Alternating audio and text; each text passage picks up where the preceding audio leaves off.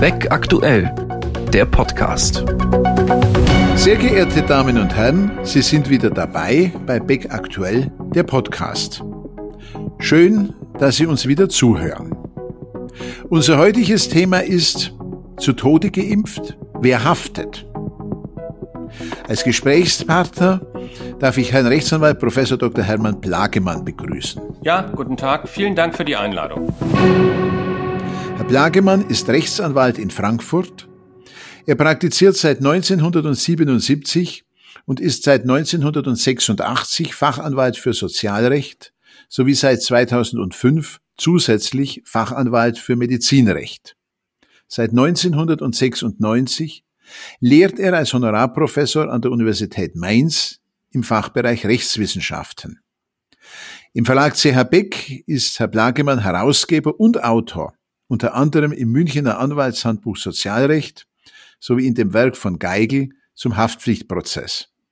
Er ist daher für uns heute der ideale Experte für das Thema an der juristisch sehr schwierigen Schnittstelle zwischen Medizinrecht, Haftpflichtrecht und Sozialrecht. Sehr geehrter Herr Blagemann, als Königsweg zur Bekämpfung der Covid-19-Pandemie gilt nach wie vor das Impfen. Hier gibt es gleich mehrere Probleme. Ein Problem davon kennen wir alle, es mangelt noch an Impfstoff. Dieses Problem ist aber nur teilweise juristisch lösbar. Ein anderes Problem zeigte sich im Rahmen der Impfung mit dem Impfstoff AstraZeneca. Bis zur Impfung gesunde, meist noch jüngere Menschen sind in wohl ursächlichem Zusammenhang mit der Impfung verstorben. Andere wurden jedenfalls schwer gesundheitlich geschädigt. Und so stellt sich die Frage, wie definiert man juristisch eigentlich einen Impfschaden? Vielen Dank, Herr Weber, für die freundlichen Worte. Sie haben verraten, wann ich mit an, meiner Anwaltstätigkeit begonnen habe. Daraus können Sie entnehmen, dass ich bereits geimpft bin, übrigens mit AstraZeneca, so dass ich das eine oder andere aus eigener Anschauung sagen kann, allerdings nicht aus eigener Anschauung meinen Impfschaden beschreiben kann. Impfschaden ist nämlich, und das ist jetzt wichtig für uns, im Gesetz definiert und zwar im Infektionsschutzgesetz im Paragraphen 2 als eine, Achtung, gesundheitliche Folge einer über das übliche Ausmaß einer Impfreaktion hinausgehenden gesundheitlichen Schädigung durch die Schutzimpfung. Ein etwas wirrer Satz, der aus einer alten Rechtsprechung des Bundesgerichtshofs stammt, der nämlich in den 60er Jahren, als es solches Gesetz noch nicht gab, den Staat zur Entschädigung nach Grundsätzen der Aufopferung verpflichtete, wenn ein Betroffener durch eine empfohlene Impfung zu Schaden gekommen ist. Schaden ist nicht die Rötung an der Einstichstelle oder ein Schnupfen, den ich danach habe oder auch ein Schwindelanfall, sondern hier geht es um den Impfschaden, der ein Schaden auf Dauer ist. Und nun kommt's. Der wird vermittelt durch eine mehr als übliche Impfreaktion. Also das heißt, ich werde geimpft heute. Ich habe eine Rötung an der Stelle und habe Kopfschmerzen. Das fällt hinten runter. Drei Tage später kommt es bei mir zu epileptischen Anfällen. Dann ist dieser epileptische Anfälle, Anfall unter Umständen eine Impfkomplikation. Und wenn diese Impfkomplikation nun zu einem Dauerschaden sich ausweitet, dann haben wir den Impfschaden. Es geht also nicht darum, dass ich auf der, in der Schlange zur Impfung mich mit meinem Hintermann gestritten habe und dann einen Herzinfarkt kriege. Es geht nicht darum, dass die Impfung misslungen ist, ich vielleicht doch Corona kriege. Äh, wie schwer muss eigentlich diese gesundheitliche Beeinträchtigung und wie lange muss sie dauern, damit die Schwelle zum Impfschaden überschritten ist? Also es muss nicht der Tod sein. Es muss auch nicht äh, die äh, äh, Querschnittslähmung oder so etwas sein, aber es muss ein Dauerschaden sein. Was meinen wir unter Dauerschaden? Das ist ein Schaden, der über die übliche Zeit der sechswöchigen Entgeltfortzahlung hinausgeht. Ähm, ich gehe noch mal zu dem Beispiel Epilepsie. Das wird manchmal nach Impfungen diskutiert meistens aber nicht anerkannt. Wenn es jetzt mal als Impfschaden anerkannt würde, dann kann man mit Hilfe der neuen Arzneimittel auch einen Epileptiker so einstellen, dass er fast keine äh, Anfälle mehr hat. Also jetzt könnte man sagen, dass hier der eigentliche Schaden gar nicht ewig ist, weil er durch die Medizin beherrscht wird, aber es ist eben ein deutliches gesundheitliches Problem, was bleibt. Nun wissen wir, was ein Impfschaden ist. Jetzt stellt sich die entscheidende Frage, wer kommt für solche Impfschäden auf? Das kann ich knapp machen, der Staat. Halt, es sind die Länder, die dafür verantwortlich sind. Äh, die Ämter, die das durchführen, sind die Versorgungsämter. Das waren früher die, die die Kriegsopferversorgung geregelt haben und heute eben Schwerbehindertenausweise ausstellen. Es ist eine komische Sache, dass man hier sagt, der Staat gewährt Leistungen für, hm, Achtung, im Grunde genommen eine Apparatio ictu, nämlich ein, eine Reaktion nach einer Impfung, die so gar nicht mit in die Planung mit eingenommen wurde. Deswegen ist es eine staatliche äh, Leistung, die jetzt auch nicht auf Verschulden zum Beispiel beruht. Gibt es eigentlich daneben Ansprüche, beispielsweise gegen den impfenden Arzt, gegen das medizinische Assistenzpersonal oder den Impfstoffhersteller? Also, wenn mir das Impfpersonal es Bein stellt und ich hinfalle und eine blaue Nase habe, haftet es natürlich nach Verkehrssicherungspflichten. Ärzte können auch haften, wenn sie also zum Beispiel mir einen falschen Impfstoff geben oder wenn sie sagen, ach, Plagemann, du kannst ruhig den ollen Impfstoff kriegen, der ist zwar ein bisschen schlechter, aber äh, das ist nicht so schlimm. Oder wenn der Arzt sagt, hier, das ist ein super Impfstoff, nie Gefahr und ich habe dann doch Gefahr, also falsche Aufklärung. Solche Haftungen sind möglich möglich, aber Sie haben ja nach was anderem gefragt. Sie haben gefragt nach dem eigentlichen Impfschaden. Der Impfschaden ist etwas, eine Art Restrisiko, für das als solches im Kern der Arzt dann nicht haftet, weil der hat den medizinischen Standard angewandt. Zweitens die Hersteller nach dem Arzneimittelgesetz gibt es eine relativ weite Herstellerhaftung. Wenn die was falsch gemacht haben, falsch verpackt, falsche Studien gemacht haben oder sowas, dann kommt eine Haftung in Betracht. Und für den eigentlichen Impfschaden halte ich es für problematisch, denn das ist ja praktisch eine gemeinsame ja, Akzeptanz dieser Maßnahme durch Staat und Hersteller. Ja, und dann sehr interessant, nehmen Sie das Personal im Gesundheitswesen. Hier könnte die Impfung ein Arbeitsunfall sein. Der ist nicht ausgeschlossen. Äh, bei dem Stichwort Arbeitsunfall äh, komme ich gleich noch zu einer weiteren Zusatzfrage. Äh, manche Impfungen verursachen ja zwar keine Impfschäden, aber starke Nebenwirkungen, starke Impfreaktionen. Haben eigentlich auch Dritte, zum Beispiel ein Arbeitgeber, dessen Arbeitnehmer wegen einer Impfreaktion für einige Tage ausfällt, hier gegebenenfalls Ansprüche? Also, Herr Weber, am Samstag bin ich geimpft worden. Ich, da war zufällig auch noch ein Bekannter, der hat mir gestern erzählt, ach, den ganzen Sonntag habe ich da rumgelegen und am Montag, da konnte ich mit dem kaputten Arm, wo die geimpft hat, noch nicht mal mein Auto steuern und blieb zu Hause und es war ein Jammertal. Das sind Impfreaktionen, ich will nicht sagen normal, aber die doch unter das zu duldende sozusagen fallen. Der Arbeitgeber hat jetzt Pech, dass der an dem Montag oder Dienstag nicht in den Laden gekommen ist. Aber nach dem Gesetz hat er jedenfalls dafür keinen Entschädigungsanspruch. Sie wissen, dass es im Rahmen dieser Corona-Gesetze jetzt, ähm, sagen wir mal, Ausfall an, Ansprüche für Ausfall von Umsätzen geben kann. Aber das dürfte hier kaum von Relevanz sein. Gut, Herr Blagemann, äh, wenden wir uns den zum Glück wenigen, aber gleichwohl sehr bedauerlichen schweren Fällen zu. Äh, gibt es im Falle eines Impfschadens, der zum Tode führt, eigentlich eine Versorgung für die Hinterbliebenen? Und wie hoch ist diese?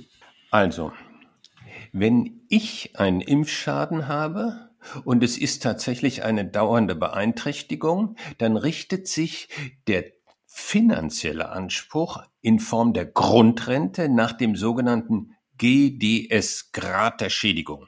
Also nehmen Sie zum Beispiel die erwähnte äh, Epilepsie oder zum Beispiel auch eine Thrombose im Hirn, wo zum Beispiel Halbseitenlähmung verbleibt. Dann wird nach Prozenten das bewertet und dann gibt es eine Grundrente, die geht los bei 150 mit 100 so und so viel 50 Euro bei 30 Prozent und endet bei etwa 500, 600 Euro im Monat. Das sind kleine Beträge. Hinterbliebenenrente ist 488 Euro, also die Witwenrente. 488 Euro im Monat. Aber bitte bedenken Sie, wenn durch diesen Impfschaden bei dem Verletzten selbst oder den Hinterbliebenen ein weiterer finanzieller Schaden bleibt, zum Beispiel bei den Hinterbliebenen, denen nun ein erheblicher Unterhaltsausfall geschehen ist, dann gibt es Ausgleichsrenten dafür sind nicht aller Welt, aber es wird doch hier auf die individuelle Bedarfssituation abgestellt. Es dürfte ja unter Umständen schwierig sein, Sie hatten ja diese Fälle der Epilepsie genannt, eine Ursächlichkeit nachzuweisen zwischen der Impfung und dem eingetretenen Schaden, der ja auch andere Ursachen haben könnte. Wie ist ein solcher Nachweis zu führen? Gibt es da möglicherweise Erleichterungen? Die Entschädigung von Impfschäden ist hochkomplex. Die Behörden äh, ziehen dazu medizinisches Fachwissen heran, um das zu beurteilen. Dieses medizinische Fachwissen wird gleichsam ja, zentral erfasst und bewertet bei der ständigen Impfkommission. Wir hören davon jetzt immer mal in den Nachrichten, dass also der Bundesgesundheitsminister sagt, die ständige Impfkommission, das wird immer abgekürzt als STIKO, hat das und das gesagt oder empfohlen. Also dort versucht man so eine Art Wissenspool zu entwickeln. So, das war die Nummer eins. Jetzt geht's weiter. Wir brauchen für die Anerkennung eines Anspruchs auf Leistungen zwei Kausalitäten. Die erste Kausalität ist die Impfung und die dadurch verursachte Impfkomplikation. Ich hatte das vorhin in meinem Beispiel ähm, bezeichnet als die Epilepsie, die vier Tage später auftritt. Da muss ein Kausalzusammenhang sein. Wenn das bejaht wird, dann kommt der nächste Kausalzusammenhang zwischen dieser Komplikation und dem Dauerschaden, also eine Epilepsie oder Kopfschmerz oder was auch immer. So. Und nun sagt das Gesetz, diese Kausalitäten sind so schwierig zu bewerten, dass hier in der Tat medizinisches Fachwissen erforderlich ist. Und wenn dieses medizinische Fachwissen sagt, dass mit einer Wahrscheinlichkeit der Ursachenzusammenhang gegeben ist, dann reicht das. Wahrscheinlich, das ist auch geregelt im Infektionsschutzgesetz, wahrscheinlich bedeutet, dass aus Sicht der medizinischen Wissenschaft mehr für den Zusammenhang spricht als dagegen. Und zwar deutlich mehr für den Zusammenhang als dagegen. So, jetzt letzter Satz. Für uns Normalmenschen ist es klar, vier Tage nach der Impfung, mir ging es sowieso nicht so furchtbar gut, kriege ich einen epileptischen Anfall. Das kann nur mit der Impfung zusammenhängen. Das ist nur ein Teil der Überlegung. Die Medizin arbeitet in der Tat mit solchen Erfahrungswerten oder solchen Beobachtungen. Aber das ist, kann nicht alles sein. Also die Medizin muss nun prüfen, aha, da war ein zeitlicher Zusammenhang. Wie ist es überhaupt? Wo finden Epilepsien statt? Und wie wirkt überhaupt der Impfstoff? Anders ausgedrückt, kommt der Impfstoff überhaupt von der Impfstelle bis ins Hirn, wo die Epilepsie losgeht? Also es muss schon mehr sein als der zeitliche Zusammenhang. So, jetzt muss ich das noch ergänzen, weil es dazu eine neue Entwicklung gibt. Der Europäische Gerichtshof hat im Jahre 2017 zu Medizinprodukten Stellung genommen und hat im Jahre 2017 gesagt, also Leute, wenn es jemand ein Medizinprodukt bekommen hat und ist dann zu Schaden gekommen, dann kann es sein, dass Indizien ausreichen, um hier zu einer Haftung zu kommen. Diese Entscheidung aus dem Jahre 2017 wurde immer wieder angeführt als eine Beleg dafür, dass der Wahrscheinlichkeitsmaßstab noch mehr gelockert wird. Dem ist die Rechtsprechung eindeutig nicht gefolgt. Ich habe vorhin die Entscheidung vom EuGH auch nochmal nachgelesen. Ich glaube auch zu Recht. Gut, äh, wir wissen ja, äh, Voraussetzung der Haftung des Staates, der Länder für Impfschäden ist, dass eine Impfung empfohlen ist. Was heißt Empfehlung? Wer muss mit welcher Autorität, gegebenenfalls welcher wissenschaftlichen oder Amtsautorität, die Impfung empfehlen, damit die staatliche Haftung für Impfschäden, so es denn zu einem kommt, begründet werden kann. Herr Weber, jetzt sind wir genau in der Jetztzeit gelandet. Sie haben völlig recht mit Ihrer Frage. Also, empfohlen im Sinne des Gesetzes ist die Impfung immer nur dann, wenn das tatsächlich das Land macht. Die oberste Landesbehörde, gegebenenfalls auch internationale Gremien und der, und der Bundesstaat, aber äh, zunächst mal die Länder. Das bedeutet, dass dann, wenn ein Impfstoff zugelassen ist, das noch nicht heißt, dass es die Empfehlung, dass auch geimpft wird. Und das bedeutet auch, dass wenn das Robert Koch Institut sagt, Leute, ähm, lasst euch bitte impfen, nicht? Wie heißt es immer da im Fernsehen? Impfen, impfen, impfen. Dann ist das keine ausreichende Empfehlung im Sinne des Gesetzes. So, und jetzt kommen wir zur Realität. AstraZeneca wurde zunächst an Menschen unterhalb, unter des, ähm, ähm, unter des 60. Lebensjahres verimpft, weil man gesagt hat, bei den Älteren haben wir es noch nicht getestet. Jetzt sieht es andersrum aus. Jetzt lautet die Empfehlung nur ab dem 60. Dieser Wechsel der Empfehlungen, der wurde, äh, ja, sagen wir mal, vom Publikum eigentlich äh, kritisiert. Ja, da wurde gesagt, wie spricht der eigentlich mit uns um?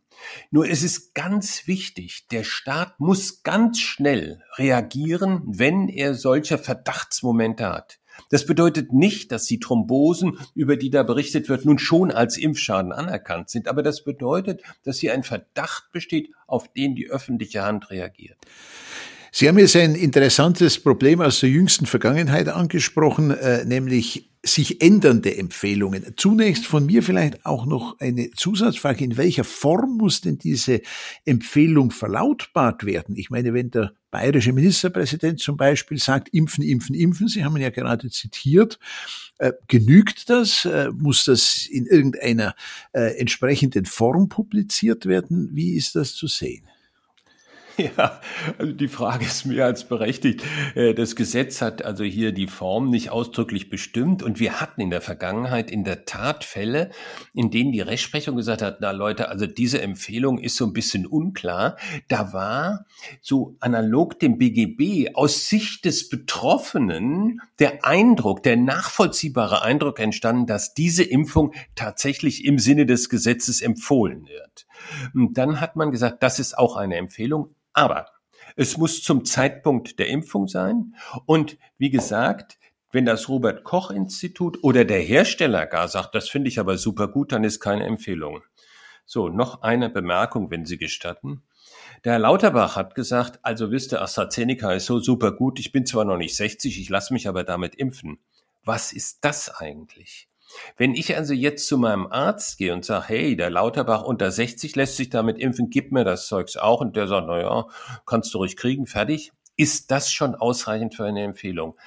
Ich habe da ein bisschen Bedenken, wenn ich ehrlich bin, aber das ist sicherlich etwas, was später vielleicht dann nochmal zum Schwur kommt. Also es gibt durchaus Unsicherheiten, äh, sowohl hinsichtlich der Person oder des Amtsträgers, der die Empfehlung ausspricht, als auch hinsichtlich des Zeitpunktes. Äh, jetzt äh, vielleicht noch zu einer ganz aktuellen Entwicklung. Es gibt zunehmend Meldungen dahingehend, dass Versicherungen gegen Impfschäden angeboten werden. Das ist auch irgendwie verständlich, weil äh, wenn man äh, die 488 Euro äh, hier sieht, die die Hinterbliebenen bekommen und äh, man sich überlegt, äh, dass vielleicht das eigene Einkommen doch äh, noch in einer Größenordnung eines Vielfachen dieser 488 Euro liegt, dann beschleicht den einen oder anderen vielleicht doch ein Gefühl der Unsicherheit, ob es denn nicht besser wäre, für äh, mögliche Risiken sich auch besser abzusichern. Welchen Sinn haben Versicherungen gegen Impfschäden? Können dort höhere Leistungen erwartet werden als die doch etwas dürftigen Entschädigungen nach den Vorschriften des Infektionsschutzgesetzes? Würden Sie eine solche Versicherung empfehlen? Herr Weber, ich habe für diese Sorge und auch die Überlegung, da eine Versicherung abzuschließen, großes Verständnis. Ich habe über viele Jahre hinweg mit meinem Kollegen immer wieder diskutiert, Mensch, was passiert, wenn ich morgen mit dem Auto an einen Baum fahre und zu Hause meine Kinder sagen, ja, hey, wir hätten auch gerne was zu essen. Nur dieses Risiko, dass ich einen gesundheitlichen Schaden erleide, ist ja nicht beschränkt auf den Impf, äh, auf, äh, auf die Corona-Impfung. Deswegen möchte ich Ihre Frage sozusagen beantworten in Form einer Splittung.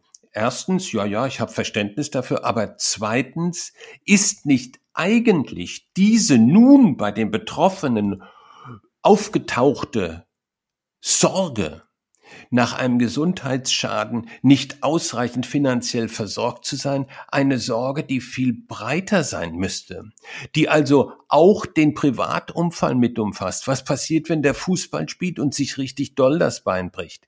Oder was passiert, wenn ich mit 45 Jahren einen Herzinfarkt bekomme und äh, ich die Tür meiner Kanzlei nicht mehr öffnen kann? Was sind dann für Versorgungen notwendig? Letzte Bemerkung.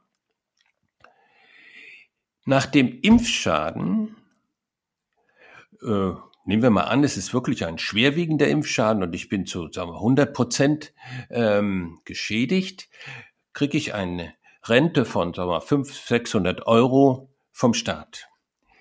Darüber hinaus kommen unter Umständen Ausgleichsleistungen. Die davon nicht unterscheiden. Berufsaus Berufsschadensausgleich, das kann durchaus relevant sein.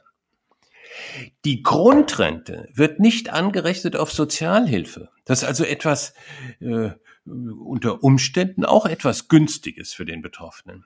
Und wenn ich einen solchen schweren Impfschaden habe, dann bin ich ja auch ansonsten erwerbsgemindert. Das heißt, wenn ich also bei der Rentenversicherung versichert bin, kriege ich dort meine Rente wegen Erwerbsminderung. Die Grundrente wird nicht angerechnet. Ich habe vielleicht, ich bin vielleicht als Anwältin und Anwalt beim Versorgungswerk versichert. Dann bin ich berufsunfähig und kriege dort eine Berufsunfähigkeitsversicherung. Oder ich habe mich sowieso bei einer privaten Lebensversicherung versichert, dann kriege ich dort eine, Lebensversi äh, eine Berufsunfähigkeitsversicherung. So, das wäre meine kurze, aber sicherlich viel zu kurze Versicherungsberatung, die bitte äh, niemand äh, als endgültiges ansehen soll, sondern das sind dann natürlich Dinge, die muss man in seine persönliche Lebensplanung viel stärker äh, reflektieren und genau prüfen.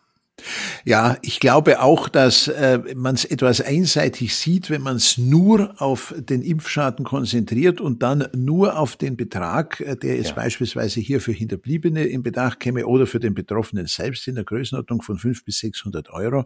Die übrigen sozialrechtlichen oder versicherungsrechtlichen oder auch beamtenrechtlichen Ansprüche, je nachdem, in welchem Status jemand berufstätig ist, blieben ja, wenn ich sie richtig verstanden habe, daneben bestehen. Ja, ja. Herr Blagemann, Herr Professor Blagemann, ganz herzlichen Dank, dass Sie heute bei mir im Podcast zu Gast waren, zu einem ganz aktuellen und spannenden Thema, einem sehr ernsten Thema. Und wenn Ihnen, liebe Zuhörerinnen und Zuhörer, diese Folge gefallen hat, seien Sie bitte wieder mit dabei, wenn es heißt Big Aktuell, der Podcast.